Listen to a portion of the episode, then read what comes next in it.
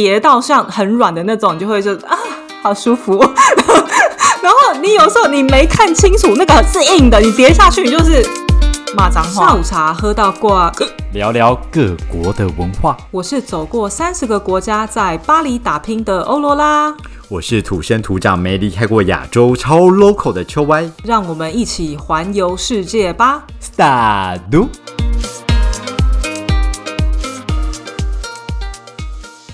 Salut，大家好。哎，我前阵子不是去德国吗？对呀，德国的山上，因为我是比较靠近呃西南边，反正就离阿尔卑斯山没有很远的地方。山上啊，就践行的时候，然后呢，因为现在就是很冷嘛，所以山上就都是雪积雪这样，然后只有中间的那个柏油路是没有雪的。那你如果要走一般的人行健走的步道的话，基本上就是有的时候会有雪，有的时候不会有雪这样，所以那鞋子要穿比较好一点，可以走雪地的那种鞋子。啊哈，知道吗？我就是在要下山的时候。我就看到一只狗，它就是没有牵绳，然后自己走很远，但也蛮合理，因为在山上，我觉得其实不太需要牵绳，也没什么人的山上。野狗吗？我不知道，因为它一开始它离我很远。OK OK，好，我们就是要下山的时候啊，我就往下走，就他就一直走在我们前面，然后一直保持个约莫十公尺的距离。但是我们前面也有其他人，我说啊，应该就是前面那些人的，然后一直走走走走走了好几公里哦。狗有的时候啊，它就是会停下来看一下我们，继续往前走。然后它就是一直路上一直这样停，然后走。身为一个养狗人，我就觉得不太对，我就觉得这只狗应该是迷路了。或者是被丢弃了，被遗弃了。OK，后来就是在一个岔路的时候。他就要跟我们往另外一个方向走，就是不在我们的那条路上。反正就是用一些方式就吸狗过来，我就看他是不是家犬的样子，随便的汪汪叫两声，他就过来了。我就蹲下来，他就让我摸这样。然后就是看他就是有项圈，但是他的项圈上面是没有写名字的，就是很一般的项圈那种。后来啊，他就跟我们继续走同一条路。柏油路上有的时候就是会有汽车，发现他。会追某些特定的车子，他不是每一台都追哦，他会追那特定的车子之后，然后停下，他也不会叫，对，回头又往前走，这样我就觉得，因为他真的是跟我们一路走太久了，然后前面真的都已经没有人了，真的就是迷路的狗。我男人他爸爸去开车嘛，回来，然后就问他爸说，我们可不可以把它再去兽医那里？因为一般来说。狗就是有的时候会有晶片嘛，那它扫的话，它可能就知道说谁养的狗。很尴尬的是，我们那一天是礼拜天，所以兽医也没开。那怎么办？带回家？我跟你讲，他爸又很怕狗。哈哈。然后呢，我就说拜托，我们就带它下去，因为我觉得它在这里它会死。哎，雪地里面，你觉得一个狗能活多久？一个家犬？啊，嗯，我觉得那只狗的智商可能就是差不多介于五六岁小孩之间。就是那种狗，那种狗型，就傻傻的。所以你想，我们人如果在天黑的状况，可能都无法下山了，更何况他是一个五六岁小孩，他在山上，他可能更会走错路，他又看不懂路路的招牌或什么。我就说，我觉得他在这里，他可能撑不过几天，而且他看样子就是走失。然后他爸也觉得说，嗯，他看起来真的就是走失，所以我们就。把他弄上车，然后我要把他搬上车的时候，因为他真的蛮重的，我抬起他的前脚，他有就是安一声这样，哎，这样安一声，然后安一声之后，他就自己跳上去了。那明显就是家犬，他就是会坐车的狗。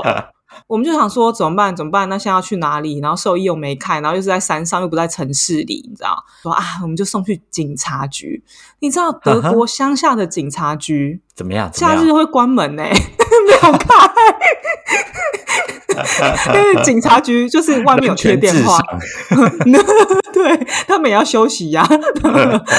然后它上面就有电话号码，所以那电话号码。然后打过去之后，那警察人也蛮好，就说反正类似有给我们一个私营的中途之家，我们就过去那个地方送那个狗狗啊。它真的就在路上啊，一开始它都是做的好好的嘛，后来就直接睡着，所以我觉得它应该是迷路有一段时间了，因为它累，也应该也不不一定是好几天，但是一定是很多小时了。就是送到中途之家的时候啊，然后那个中途之家的人来啊，就是要把他那个用那个绳子嘛，就是牵对绳对。这样带他嗯。进去里面的狗舍，很干净哦，然后很很宽敞很大，这样。就是把它系上绳子了之后，因为一般的野狗的话一定会挣扎嘛，他不是，他超开心的，他就跟着那个人啊，很顺的，完全没有挣扎。那个人带他去哪里，他就开开心心的 跳进去。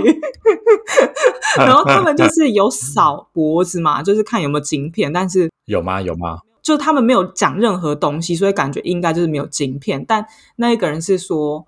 看他的状况，因为他的状况都还是肉肉的很好，没有受到什么苦难的感觉。他就说，他觉得这个狗是一定会有人来找他的，这样主人一定会打电话过来，哦所以跟我们说不用担心。这样哈哈哈哈，对，哎、我就在很荒谬哎、我在德国的雪山上遇到还在救狗哎、你真的很流棒哎、浪的人，不不不是流浪的人，流浪的狗。而且我跟你讲，因为你说在台湾山上可能常常会看到野狗，或是对可能恶意被遗弃或是走丢，但是你在德国跟法国是很难看到的，因为德国是路上是不会有流浪狗嗯野狗的吗？哦，为什么？他们有什么政策吗？我也不知道，但他们管蛮严的。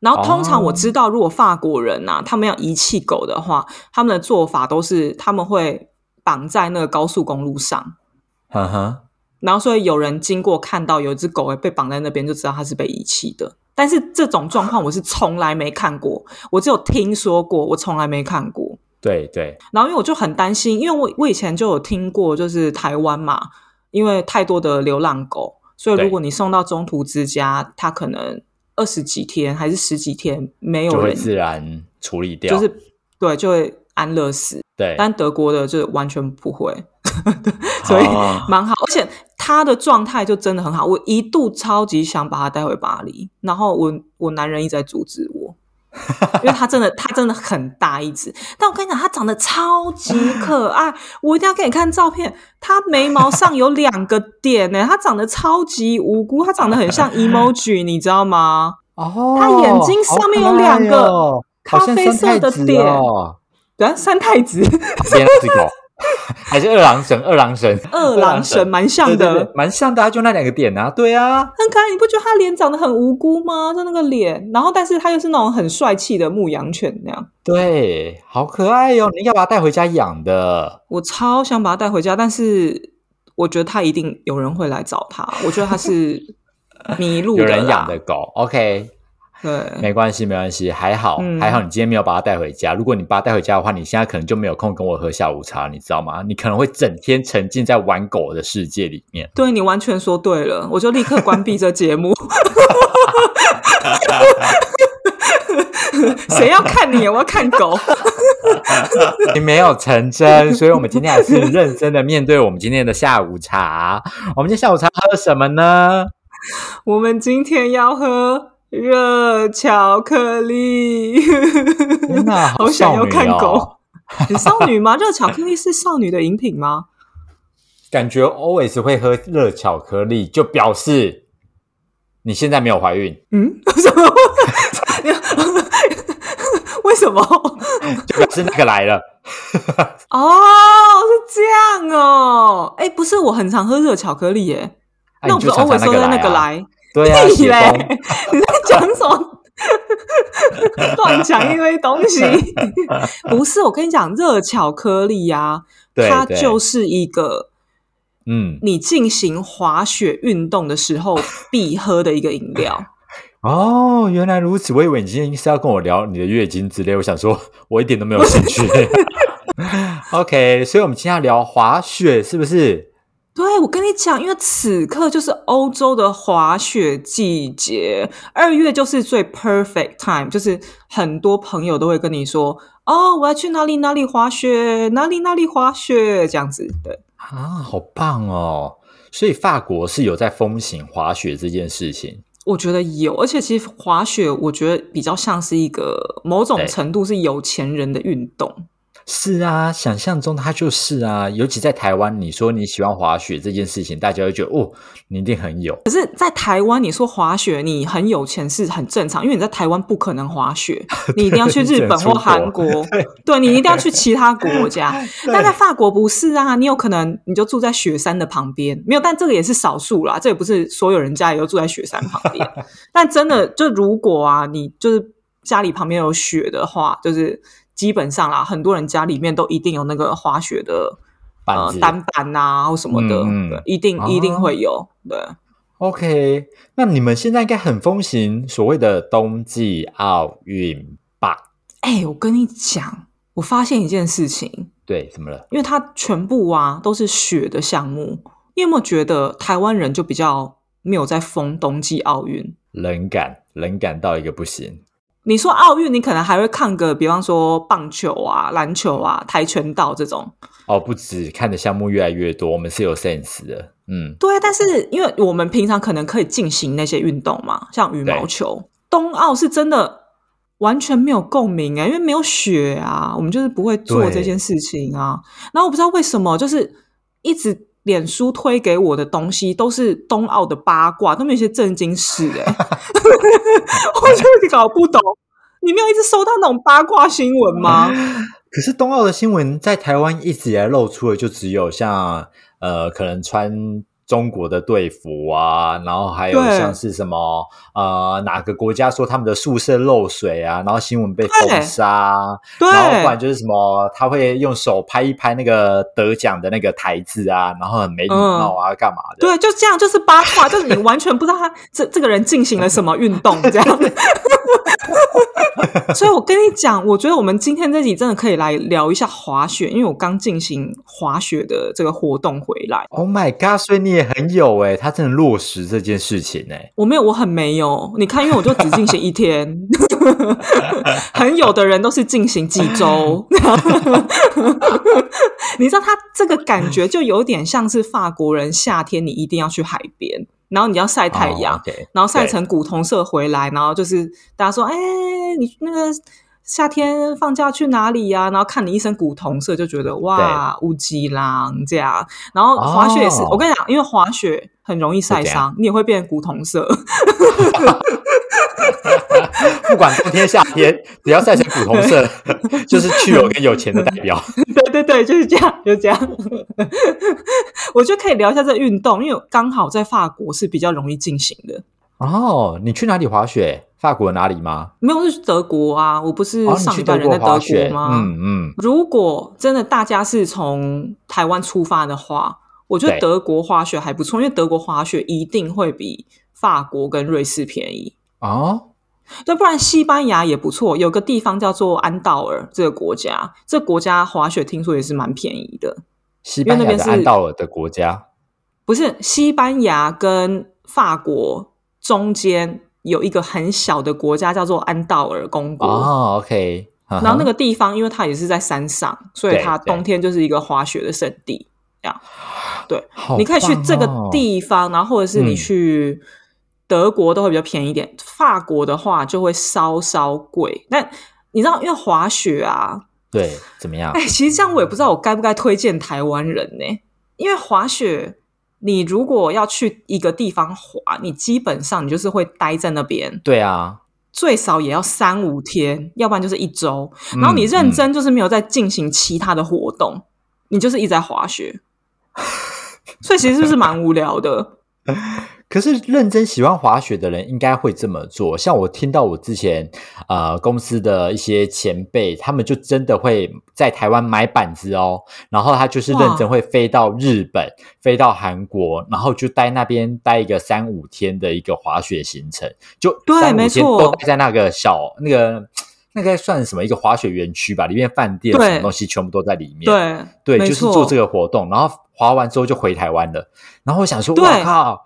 我认真没有办法想象我去做这件事情，对，因为我觉得你就是一定会，你很想要去看很多的景点，但是没有你滑雪，你就是认真的，就是你被困在那个滑雪的饭店里，然后跟雪的路上这样。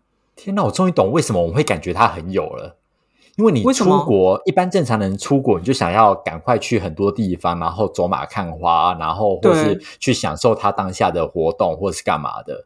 但对这些人花了这么大把钞票，他就只被关在那个园区里面而已。嗯，然后面对雪，对然后一直在运动，对我这辈子不会做这件事。难怪你没有，所以你去德国也是这样吗？我没有，因为我们住的地方其实是在算山脚下，所以我们要到滑雪的地方也是约莫个也要半个小时到一个小时左右。哦，OK，对，然后说，因为我们住在山脚下，所以我们可以去其他地方，可以进行其他行程。我这一趟，我从巴黎下去，我完全没有带任何滑雪的东西，我就是去见男人的家人这样。嗯，然后你知道，因为跟家人的行程，他们都通常比较是哦，当天讨论要去干嘛，当天讨论要去干嘛。然后我就想说，哎，现在不是一个滑雪的季节吗？那好像可以滑一下，所以我们就当天决定明明天去滑雪这样。但因为他们家也是就是在山边，所以他们家也都有各种的滑雪的设备，这样在家里面。那当然我没有但是起码就比方说，我可以借一下那个他妹妹的雪裤啊，什么之类啊。因为板板子这种东西是比较难借的，因为它要依据你的身高什么去调整，这样。然后我就可以去那种板子的出借的地方。我觉得我也蛮推荐去德国，就是因为你租板子什么很便宜。我租那个滑雪的板子，然后跟手杖这样子，一天只要二十欧左右，很便宜，六百块你就可以嗯嗯，借到。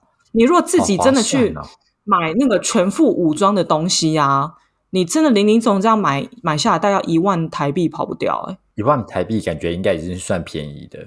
OK，所以像那个雪场，它也是一个很大的雪场吗？还是在德国，它就只是一个很小的一区？还是它是一个试试验场所之类的、训练场所之类的？哦，有德国有很多种，就是你有那种，嗯，就像你一般在电视上看到的那种，就是从很高的地方然后滑下来，对对对对对，嗯嗯嗯，然后还会有缆车。对对对你要坐缆车上去那种，那种有。但是我这一次做的不是这一种，我这次做的叫做 ski 的 phone 的，然后在 ski d v o n 的，啊，对，随便拿，然后然后中中文的翻译我觉得很奇怪，中文的翻译叫做越野滑雪。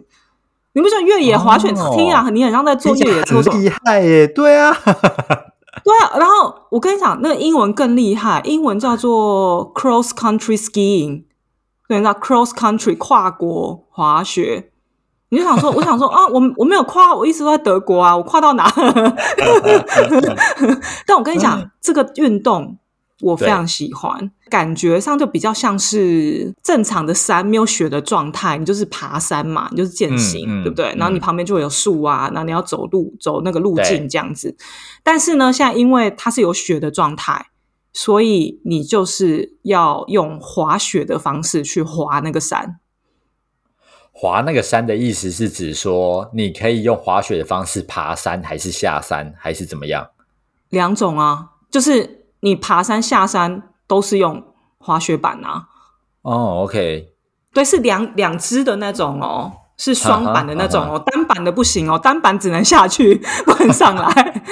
对，但是你若是两只的那一种就可以，你就可以走上去，然后你也可以滑下来这样。然后对，我喜欢这种的原因是因为你沿途上你会看到风景，因为你旁边还是会有树嘛。嗯嗯，但是，一般你如果去就是正常我们看到那种滑雪场，它其实就是很大一片的白色，就是都雪嘛，因为你就是从上面对冲下来，那你旁边其实如果有树的话，会很危险。那就是你要到非常非常高级，就是专业级的那种，你才有办法在树中间穿梭。嗯，对，因为你从上往下滑是很快的，你那个一不小心你就撞到树，很危险。所以那个真的只有高级专业等级的人才可以做。那你一般如果是初级、中级，就你看不到树啦，哦，你就在那种白白的地方这样一直滑、一直滑、一直滑这样，那你就想说，嗯，嗯哼嗯哼我到底此刻在这个冰上在干嘛？这样子滑到 滑到人生没有目标这样。但你起码你在爬山的时候，你可以看到一些景色。就说啊，我现在在眺望城市，然后哇，我现在旁边有很多呃黑森林的树，这样，所以我其实还蛮喜欢。然后说回刚刚那个名字，不是说什么呃越野滑雪，其实奥运也有这个项目，但是我觉得应该没有人会注意到。然后它会叫做越野滑雪，就是因为它很像是滑雪版的马拉松。就马拉松，你一般你就是跑嘛，然后马拉松跑四十二 K 嘛，对不对？嗯嗯。我跟你讲，就是 Ski 的 Phone 也是，它奥运啊最长的比赛是五十公里。你想你要用滑雪的方式，然后你去爬那个山，然后五十公里哦，这最长的。你所谓的爬那个山，是指说，呃，这五十公里里面可能有上坡，可能有下坡，可是你就是都是用你的滑雪板去做这件事情。对啊，啊，这么神奇！我现在其实还是很难想象，就是所谓的滑雪板爬山这件事。因为滑雪板爬山的话，基本上你要用很多手的力量，嗯，因为你不是有两根那个手杖吗？对不对？对。然后你就要一直撑，你要呃从前面然后往后面去撑，所以把你的滑雪板这样推上去，所以你才有办法爬。然后对像我这种。初初级者啊，对对，我就会不时的往后扒苦，因为雪太滑，然后手的力量不够，你很累的时候，那你就是啊，你一直坚强啊，不要往下滑，这样。所以我跟你讲，你看到那个初级者拍那个很美的照片在那边滑雪，我跟你讲。东西给你真的拍啦，你就拍到一堆就是摔倒啊，然后屁股很翘啊，在那边 就是就很担心自己会摔倒的画面，那才真实。我很多这种照片，那很真实。我希望你可以分享在我们的 Instagram 上面。没有，但他有技巧啦，就是你有去过那个小巨蛋溜冰吗？滑冰？有有有，那个冰很滑哎。嗯嗯。我跟你讲，雪也是很滑，所以你真的是你要往后倒的时候，你真的扒不住。哎，我是初级者啦。他其实有一种方式上山，就是你要把自己的脚打开，变成超级大外八，然后这样走上去，就很像企鹅走上去。因为没办法，你那个雪板很长嘛，对，然后你手也要推，这样子就是让你自己走上去。对，啊，你往下的话，你怕太快，你就要变成内八，因为内八的话可以帮助你刹车。对，天哪，你变得好专业哦。呃，我也没有专业，就是，但是我知道怎么活下去，所以我必须要知道。但因为你知道，它其实有风险，就想说，哎，下去的时候就好像不这么累嘛，对不对？但我跟你讲，不要忘记我们是在爬山，所以它的路不是直的，它会这样一直弯，一直弯，一直弯。所以你的身体你要跟着弯，你知道吗？但是你在八字的时候，你那个冰又很滑，其实你没有很好控制自己的双脚，所以你还是会跌倒，然后要不然你也有可能会撞到树，因为明明要转弯了，然后你还是只能让自己一直往前前行，对，然后就一边尖叫，你也知道，你就你无法控制自己。然后你就会撞到树，所以你本来就会，你是已经之前就已经玩过滑雪这个东西啊，还是你当天去是你男人教你怎么滑雪？哎，我跟你讲，我这个只是我滑第二次而已，哎。哦，然后呢？你现在就是在说滑第二次你就很会滑的意思？呃，我没有这个意思，因为毕竟我回来我的蝴蝶袖那边很酸。但我跟你讲，我男人的爸爸是滑雪高手哦。OK，他可以就是滑雪，有没有？你看到人家那个影片会就是飞出去然后再降落那种，他是可以做到那种程度的。然后一开始啊，就第一次我跟他滑雪，就是。呃，他爸爸就是当我的教练，这样。嗯嗯。然后我觉得他爸爸也蛮猛的，因为一开始你要往下滑嘛，你要往下滑的时候，你就很怕会摔倒。然后他爸就说：“呃，没关系，你把手放在我的肩膀上面，我怎么滑你就跟着怎么滑，因为他有办法让我们两个人的重量，他可可以刹住车，但是我没办法，所以我就是。”扶着他的肩膀，然后往下滑，然后看他脚怎么张，我就跟着怎么张。但重点是你知道吗？我就是老鼠屎。一开始滑你一定会怕，没办法，你那个雪板很长嘛，就一百多公分嘛，可能一百一百四、一百五左右这么长。所以你那么长的状况下，你就很也很难行走啊。我的那个板子就会撞到他的板子，然后我就会害他跌倒，这样。所以我会害他跌倒，然后我也会自己跌倒啊！我一旦跌倒，他就会跟着跌倒，所以我们就是摔成一团。就第一次就一直摔摔摔，然后怕 怕就这样子跟着我一起摔。然后我男人在干嘛？他在旁边露营。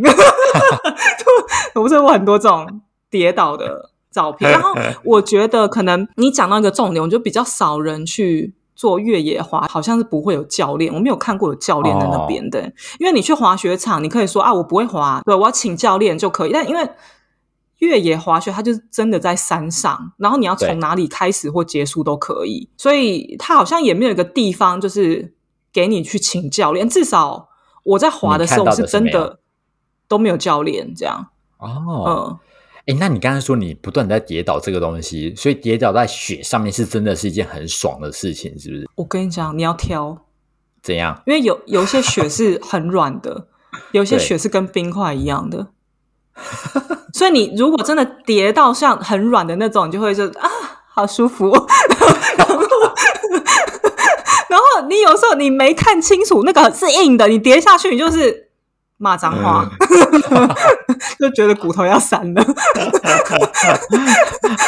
好可怕。但有时候你也不是能完全控制，就是像我这一次我就有跌倒一次，然后我跌倒的那个地方就是因为我真的没办法控制要转弯。我就是只能一直直线往前冲，往下冲，嗯。但是我看到直线的终点就是一个很大的窟窿往下，所以我一定我会跌下去，所以我就先让自己先跌倒了。一跌下去真的是三字经，冰块跌在冰块上，你知道吗？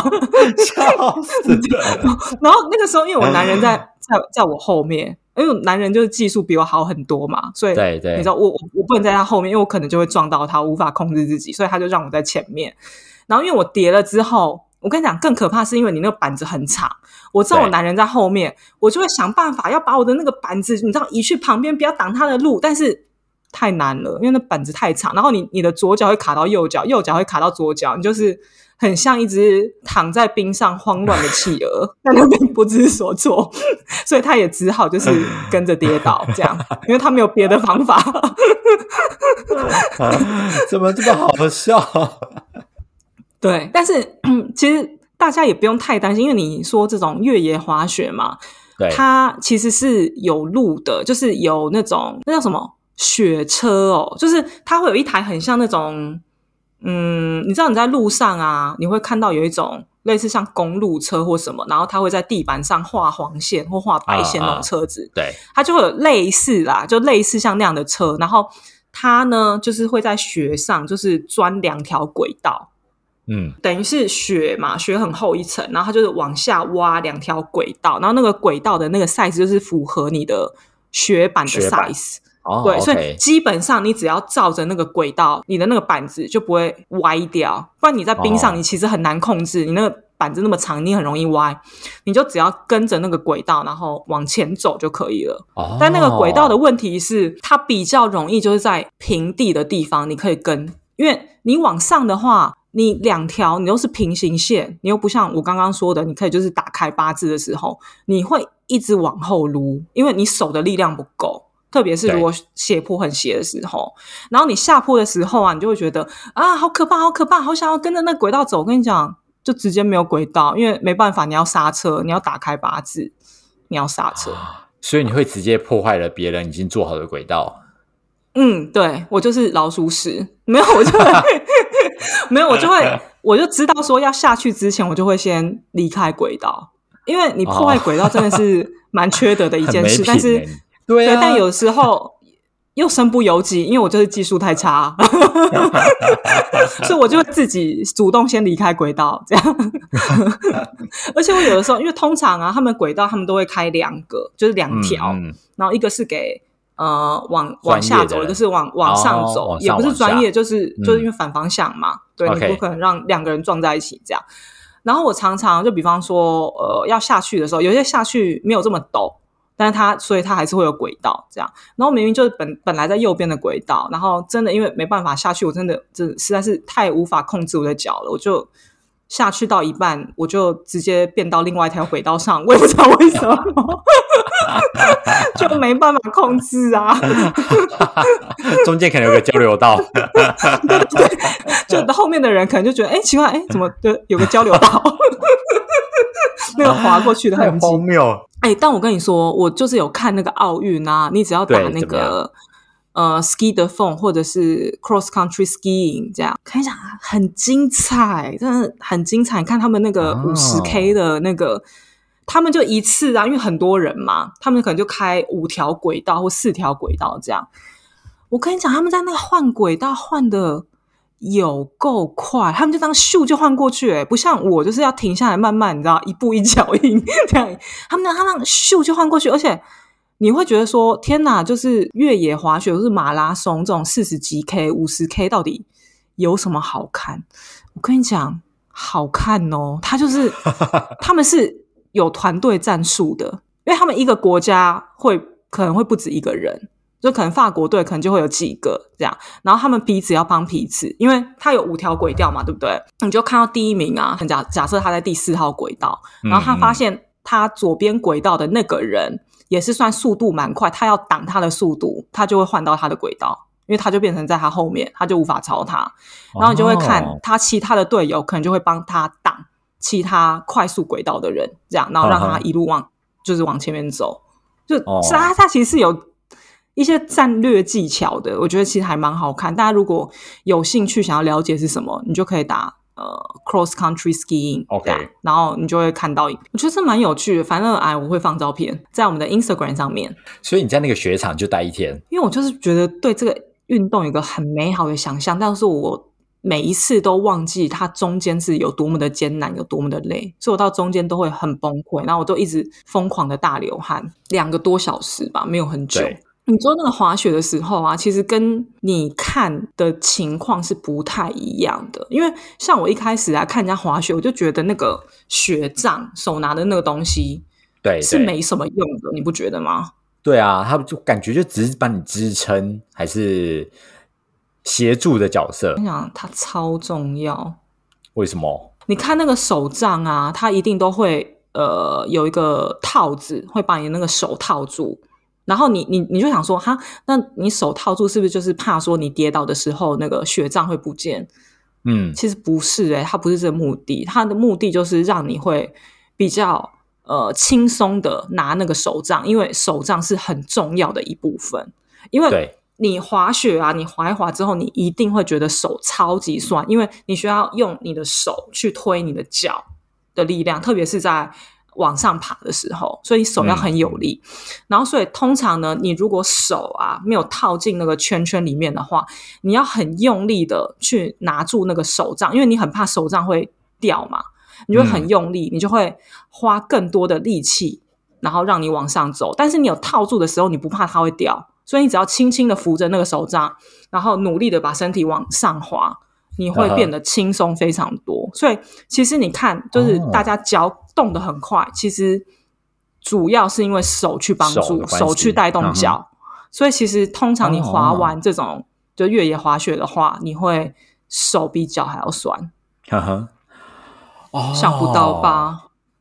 我以为他应该人生就是靠脚在努力的一个运动。或是屁股没有，应该说靠脚在努力的话，就比较像是你们看，就是从上往下滑的那种，那种就是脚就要对对对，要比较重要，嗯，对。但你如果爬山的话就不一样，你那个手很重要，不然你上不去啊。你光靠脚你上不去。马西马西，真的是被你讲的感觉，好像人生没有去滑过一次，好像对不起自己一样。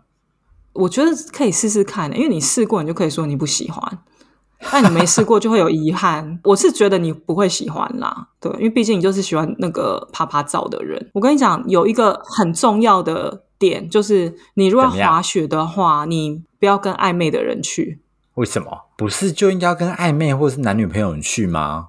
你看，你刚才说你不断的就一直滚下去，感觉就可以两个人一起滚下去，不觉得浪漫吗？看看你们暧昧到什么程度，因为 你知道，你你在租装备的时候。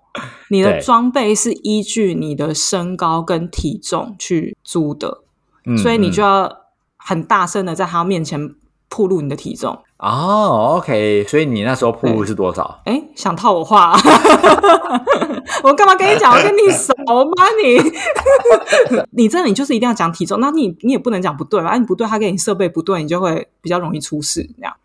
哦，原来如此，所以担心的是这个点，是不是？除了这个之外呢？推荐吗？我觉得你滑雪，你也蛮能看出一个人的人品啦。老实说，跟打麻将一样。为什么？因为你如果身为一个初学者，然后假设你的另外一半他是很厉害的，你就可以看得出来，他教你的时候他是有耐心还是没耐心的。然后他会怎么逼你，你就可以看出他体不体贴这件事。对，所以我建议啦，如果就是已经是夫妻了，然后是稳定长期在一起的情侣，就算另外一半他。呃，技术非常好，你还是可以请个教练，不要破坏彼此的感情，这样，不然有可能会恶言相向。对，而且在法国滑雪的时候啊，对，怎么样？呃，因为滑雪其实是一个算危险的运动，因为你看它往下冲的那个速度很快嘛，所以滑雪的时候大家记得就是一定要戴安全帽，然后。